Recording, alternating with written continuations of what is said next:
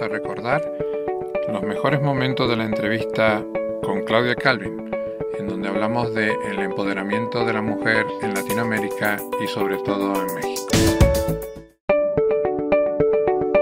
Bienvenidos a Emprendedores Senior, el podcast de Elefantes Solidarios.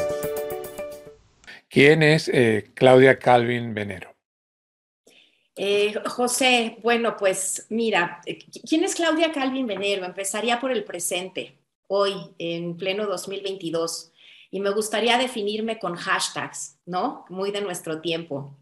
Eh, soy eh, mujer, ciudadana, feminista, 50 y roqueando, es uno de mis hashtags favoritos, consultora, activista, bloguera, eh, defensora de los animales, vegetariana y enamorada de la vida. Y soy una mujer profundamente comprometida con el empoderamiento de las mujeres. Eh, estoy absolutamente convencida de que el mundo no puede ser mejor si el 50 o 51% de la población, dependiendo del país, no se expresa, no usa su voz y no participa activamente en todo, en la economía, en la política, en la cultura, en todo, ¿no? Por eso es que estoy hoy aquí. Y bueno, pues me gusta partir del presente, porque pues la historia pasada es la que nos, nos trae a este punto, ¿no? Formalmente, pues soy internacionalista, politóloga, eh, eh, tengo una, licenciatura en Relaciones Internacionales, un doctorado en Ciencia Política, eh, trabajé muchos años en el gobierno y ah, hace algunos años eh, decidí dejar el gobierno, después dirigí un think tank mexicano, el mejor think tank, lo digo con orgullo, en México en temas internacionales, y me hice emprendedora, fundé Mujeres Construyendo hace 12 años, que es un colectivo de mujeres que promueve la voz de las mujeres y el empoderamiento de las mujeres a través de las tecnologías de la información.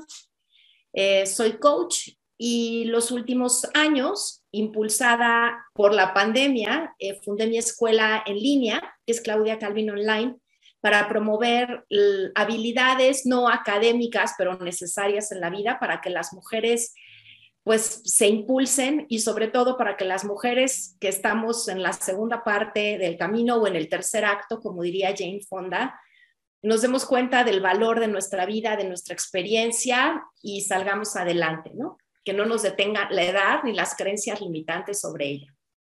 Tú y yo somos más o menos de la misma edad, yo creo que soy un poco mayor que tú, pero más o menos compartimos generación. Venimos de una generación que nació con lo analógico y que vivimos en lo digital, somos una, lo que me gusta decir, una, una generación bisagra. Y aquí en España estamos sufriendo, eh, agudizado por la pandemia, pero ya es un, un tema que se produce desde hace años, eh, un fenómeno que, se, que, le han puesto el nombre de edadismo, ¿no? que una, un, profesional, ya sea mujer u hombre, que se queda sin trabajo a partir de los 50 años, lo tiene muy complicado para volver a insertarse en el mercado laboral. ¿Cuál es la realidad de, de, los profesionales en México y sobre todo de las mujeres profesionales de 50 años?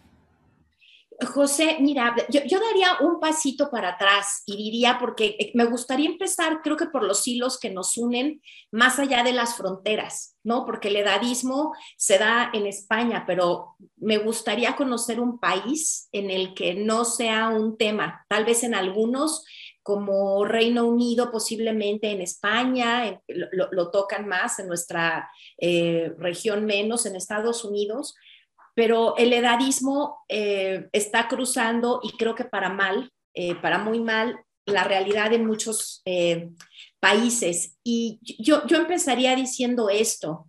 Em, en, en, ahorita en el mundo, las, digamos, las, las tres regiones en las que hay mayor preocupación por las personas de mayor edad son claramente Europa, Estados Unidos y, Canadá. En los próximos años, la región que va a empezar a tener mayor preocupación van a ser obviamente eh, los países de Asia y África. Y en América Latina tenemos la mala costumbre de sentarnos a observar lo que sucede y el, nos va a caer el 20 cuando vaya acabando este siglo, porque la región que está envejeciendo a mayor velocidad es América Latina. Para finales de este siglo, y bueno, yo creo que este dato lo, tienes tú más claro que cualquier otra persona, ¿no? Eh, por el trabajo que hacen. Para finales de este siglo, la, ahora sí que la región más vieja va a ser América Latina y la mayor parte de la población vamos a ser mujeres porque vivimos más por distintas razones que otro día, si quieres, lo, conversamos en, un, en, un, en otra sesión.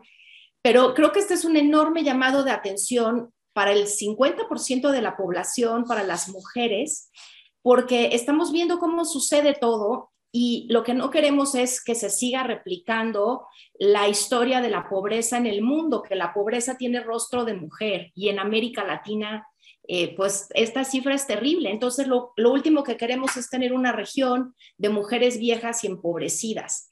Y por eso es tan importante y me parece fantástico la labor que ustedes hacen en Elefantes Solidarios de darle visibilidad a esta realidad que para muchas personas suena lejana, pero va a ser la realidad de todos los días en menos de lo que abrimos y cerramos los ojos.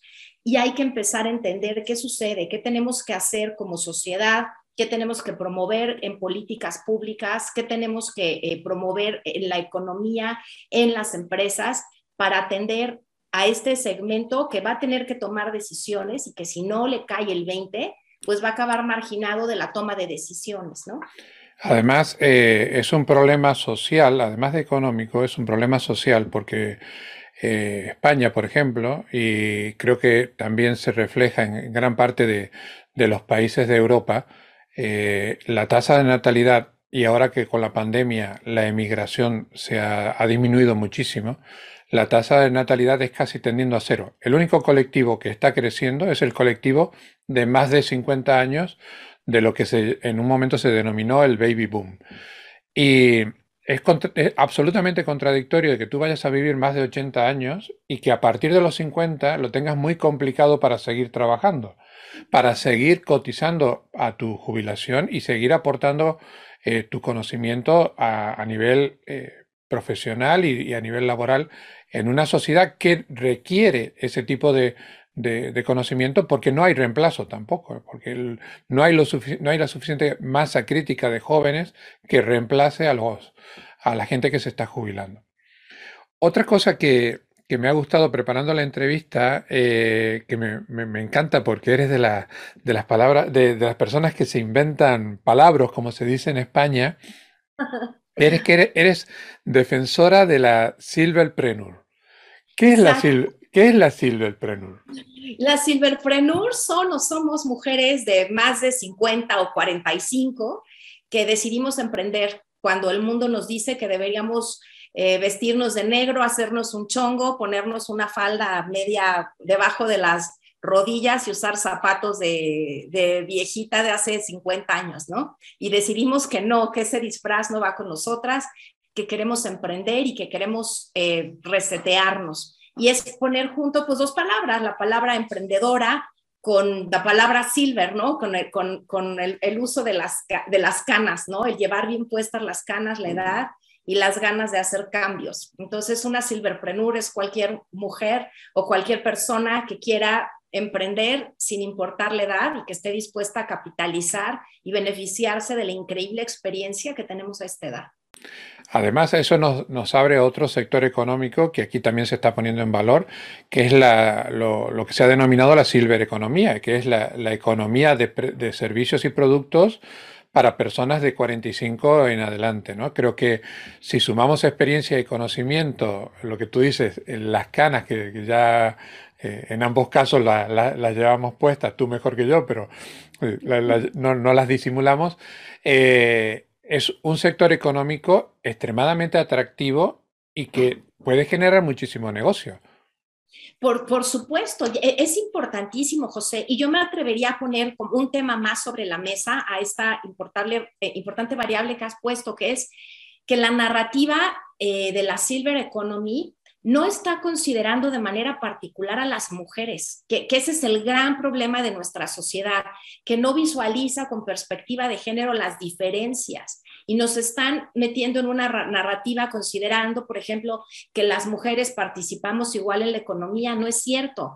El el, envejecimiento nos va a salir más caro a las mujeres porque ante las mismas capacidades nos pagan menos, ¿no? En cada país es diferente, pero ganamos en promedio un 20, 25, 18 o hasta casi 30% dependiendo del país menos, lo cual se va a reflejar en nuestras inversiones de largo plazo, en los beneficios eh, de seguridad social y todo este tipo de cosas.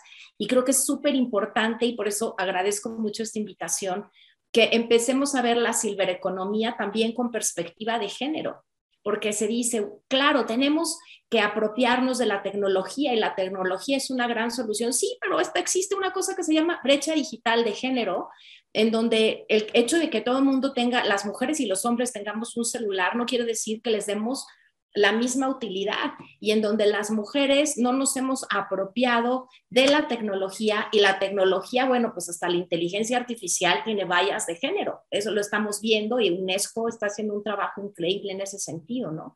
Entonces, creo que es súper importante que entendamos que el, envejecimiento, la añosidad o los valiosos años acumulados los estamos viviendo diferentes mujeres y hombres y enfrentamos distintos retos, ¿no? Desde temas que no se tocan como la menopausia o la andropausia, los efectos que esto tiene en el trabajo, en la productividad, ¿no? El único país que yo conozco que está haciendo algo en concreto respecto a la menopausia y el impacto que tiene en la economía y las políticas es Reino Unido. Pero de ahí en fuera, ningún otro país lo toca. Y inclusive seguimos perpetuando toda esta narrativa de, no, no la contrates, está menopáusica. Oye, resulta que con la menopausia hay una narrativa que dice que a las mujeres les va de la cachetada pero estudios muy eh, científicos y muy profundos demuestran que las neuronas nos conectan diferente y empezamos una etapa de increíble productividad. Entonces, si no tomamos en cuenta todas estas diferencias, el mundo va a seguir perpetuando las broncas, las desigualdades, la pobreza y las distintas marginaciones que vivimos hoy. Por eso creo que es tan, tan importante que nos sumemos mujeres y hombres a este diálogo de la silvereconomía y del silveremprendedurismo, porque tenemos mucho que aportar y mucho que comprender y ponernos en nuestros zapatos respectivos para poder construir este nuevo mundo que ya llegó, ¿no? En, en, España y en Europa ya llegó, pero en Asia vienen unos años y América Latina es quien más está envejeciendo. Señoras, como decimos en México, agarremos la onda y señores, agarremos la onda de que vamos juntos en esto, ¿no? Absolutamente. Además, eh, tú has tocado el tema de la menopausia, es algo real como la vida misma. Es como preguntarle a, a una mujer de veintipico años si va a quedar embarazada. Es que da igual, eh, lo que tú contratas es su capacidad intelectual, no su capacidad reproductiva.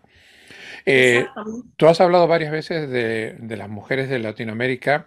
Yo he tenido la suerte de vivir en, Sudamérica, en Argentina muchos años y conozco los países del sur, pero mm, desde España sobre todo muchas veces se comete el error de pensar en Latinoamérica como, como algo heterogéneo como algo uniforme, cuando no lo es.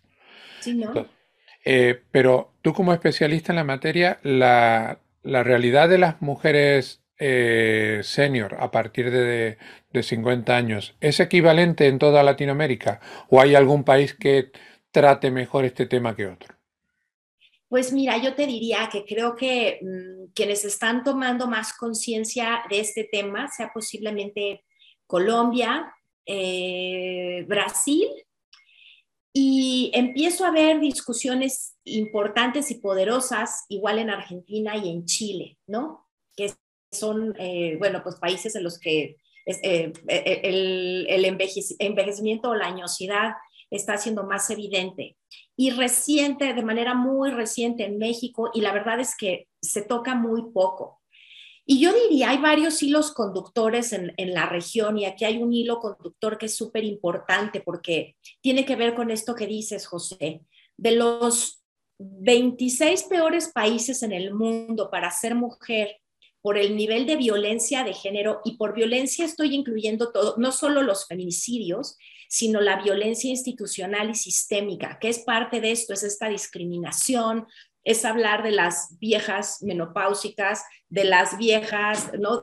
O sea, la discriminación y la violencia empiezan en el lenguaje, ¿no? De los 26 peores países en el mundo, 16 están en América Latina.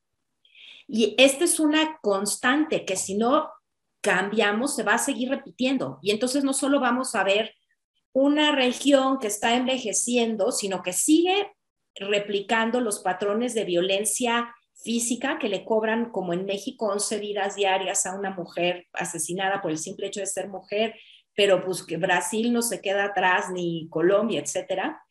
Vamos a sumar la violencia sistémica con el envejecimiento y con la falta de comprensión sobre esta problemática para construir no solo políticas públicas, sino para que las empresas de la región hagan algo y contribuyan a que esto cambie, porque al final lo, no, no, somos solo las mujeres las afectadas, va a ser la región en conjunto, ¿no? Entonces, me gustaría empezar por eso, porque creo que es un dato terrible que tenemos que revertir porque se va a repetir, ¿no? Vas a vivir una sociedad entonces, o pues una sociedad de mujeres, mayoritariamente de mujeres añosas, eh, muchas empobrecidas y violentadas sistemáticamente. Y si no cambiamos esto, pues vamos a, a tener esta sociedad en la que se van a seguir repitiendo las violencias y la revictimización desde el sector privado y desde el sector público, ¿no?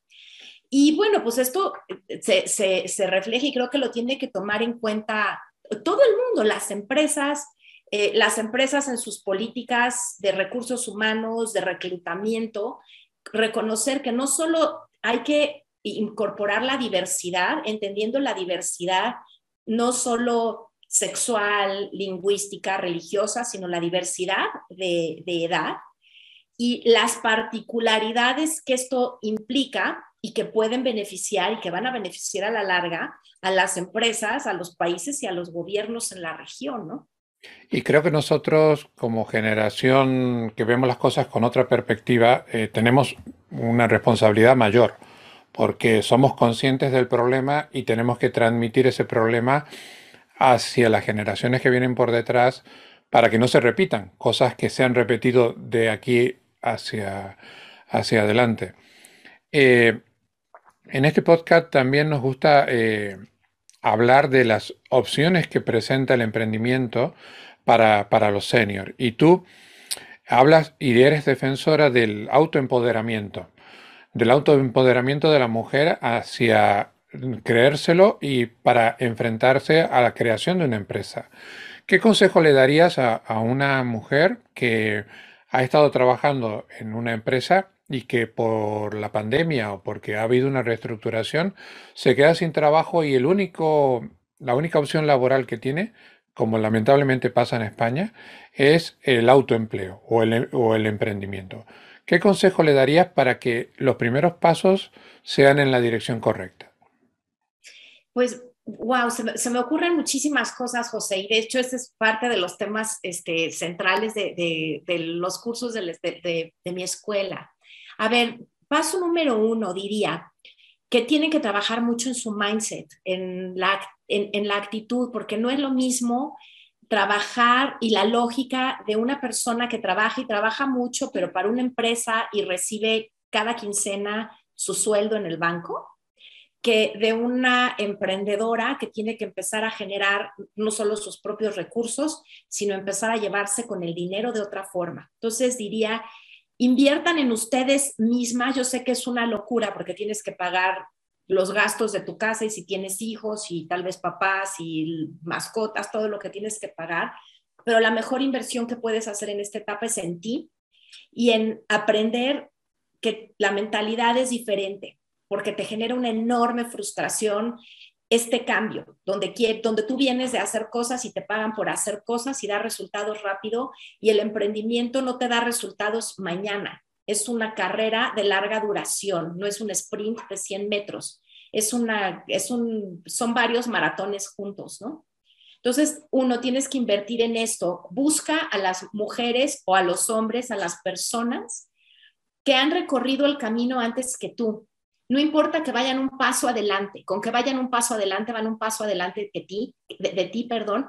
Pregúntales, eh, investiga. hay personas que siempre van a estar dispuestas o que estamos siempre dispuestas, yo sé que José, yo, a, conversar, a, darte un consejo que te permita acortar el camino para que tu, tu proceso de aprendizaje sea más corto, ¿no? Te diría tres, a todas las mujeres tenemos que aprender a llevarnos bien con el dinero. Hay una bronca enorme en América Latina, se vive muchísimo, pero es en todo el mundo. Desde niñas nos han dicho, tenemos muchas creencias, hombres y mujeres, que el dinero es sucio, que el dinero es malo, que la gente que tiene dinero es superficial, mala, tonta, corrupta, toda una serie de cosas. Tenemos que trabajar muchísimo en el dinero. Yo tomé un coaching espiritual sobre dinero, este, sobre dinero y espiritualidad. Y pues e, e, ese es todo. Parecen ideas contradictorias, ¿no? Pero van de la mano y tenemos que aprender. No puedes ser una empresaria que tiene broncas con el dinero, porque si no vendes, tu negocio no funciona. Y vender no es un juego de suma cero. Tienes que entender que es energía, que tú lo que estás poniendo sobre la mesa es tu sabiduría, tu experiencia y algo que le resuelve la vida a alguien más, y que ese alguien más te va a dar dinero a cambio. Entonces, este es todo un tema, y creo hasta sonreíste, José, te vi, pero es, un tema que nos causa mucha bronca. Y a las mujeres más, porque además nos han dicho que si que las mujeres que tienen dinero, pues ve tú a saber cómo lo consiguieron. Entonces, si consigues dinero, pues híjole, de entrada eres sospechosa, ¿no? O sea, hay, hay todo cuando, Cuando la realidad te demuestra y además está científicamente demostrado con, iniciativas como los microcréditos, un montón de ejemplos que no vienen al caso, de que una mujer administra muchísimo mejor eh, norma general que un hombre. Sí, claro, Mohamed Yunus, ¿no? en sus programas de microcréditos, él siempre promovió a las mujeres porque son mejores pagadoras, administran este, mejor, etcétera. Entonces yo diría, señoras, aprendamos a llevarnos bien con el dinero, con las finanzas personales y con las finanzas en los negocios, ¿no? Em, y les diría, insistiría, inviertan en sí mismas y en su capacitación. Y, otra cosa que se me está yendo y es vital, aprendan a llevarse bien con la tecnología. Internet no es un enemigo, las herramientas digitales. Yo siempre he dicho, y ese, ese fue el lema de Mujeres Construyendo muchos años, ¿no? Las herramientas digitales e Internet son las grandes aliadas del empoderamiento de las mujeres. No podemos, este discurso de que yo no sé de tecnología, es para mi hijo, para mi esposo, para mi nieto. Señoras, ese es el discurso más, autodesempoder, más autodesempoderante que existe y es una manera de meternos el pie. si realmente no quieres llegar a ningún lado, siga haciendo lo mismo. No, no, te lleves bien con el dinero, no te dediques a aprender cosas nuevas, no aprendas a desaprender, siga haciendo lo mismo y no te lleves con la tecnología y te garantizo que en unos años vas a ser parte de la estadística de las mujeres empobrecidas, que quién sabe qué va a ser de ellas, ¿no? Claudia, sabía que me iba a gustar hablar contigo por, por lo que había visto de tus vídeos y tus redes sociales, pero para mí ha sido un placer y me ha quedado sabor a poco. Por lo tanto, mm, me gustaría repetir este café virtual. Lamentablemente estamos a, a miles de kilómetros de diferencia y y si te parece, nos emplazamos de aquí a un, tiempo cuando, cuando las agendas lo permitan y repetimos, porque para mí eh, me he quedado, tengo, soy, soy coherente, tengo un, cuaderno aquí con, un montón de preguntas y van, van por la mitad, pero creo que ha valido la pena. Me ha encantado conocerte y quiero repetir este, este café. Así que si te parece, eh, quedas invitada a un próximo episodio. Pues muchísimas gracias, José. Para mí también ha sido un gustazo conocerte. Estoy súper agradecida de esta invitación. Este, y bueno, encantada, tomémonos un café y sigamos conversando porque creo que hay muchos temas y aplaudo una vez más este, esta increíble aportación de elefantes solidarios eh, que, que creo que están poniendo sobre la mesa temas que muchas personas dan por sentadas o que no les dan la importancia que tienen y ustedes sí lo están haciendo. Así que muchas, muchas gracias. Ay, qué bonito. Eh, para los que no nos, no nos ven, nos ha puesto un corazoncito de, de, valoración. Eh, perdona, he sido muy poco respetuoso y no he dicho cómo se pueden poner en contacto las personas contigo, que eh, gente que te haya escuchado, que quiera conocer más de ti, que quiera ponerse en contacto contigo, ¿cómo lo pueden hacer? ¿Cuáles son tus coordenadas digitales? Ay, muchas gracias. A ver, mis coordenadas digitales. En Instagram, arroba la. En LinkedIn me encuentran como Claudia Calvin Venero. en Twitter, arroba la. Eh, me pueden contactar también a través de mujeresconstruyendo.com o Claudia Calvin Online. Me, me buscan y les aparece ahí mi escuela y ahí están mis datos de contacto. Doy fe de que contesta de forma rápida, incluso eh, en un formato que no es el habitual, a través de, los mensajes directos de, Instagram, que fue como coordinamos esta entrevista. Y, la verdad que me, alegro en lo personal, me alegro mucho de que la, hayamos podido hacer, que tu salud lo haya permitido y, te animo que sigas con ese ímpetu, esa fuerza, esas ganas de, de hacer cosas que tienes y que se transmite. Pues muchísimas gracias, José. Yo estoy encantada y ya puesta para la siguiente. sí, nos, emplazamos para otro café, así que muchas gracias y hasta el próximo episodio. Hasta el próximo, José, y, y gracias a quienes nos escucharon hoy. Un gustazo y agradezco su tiempo. Adiós. Adiós. Querido oyente, nos gustaría saber tu opinión sobre los temas tratados en nuestro podcast. Y también te pedimos de que te suscribas al canal en donde nos escuchas, que nos des la máxima puntuación, para que de esa forma crezcamos en relevancia y más gente sepa de nuestro podcast Emprendedores Senior. Mil gracias y te esperamos en el próximo episodio.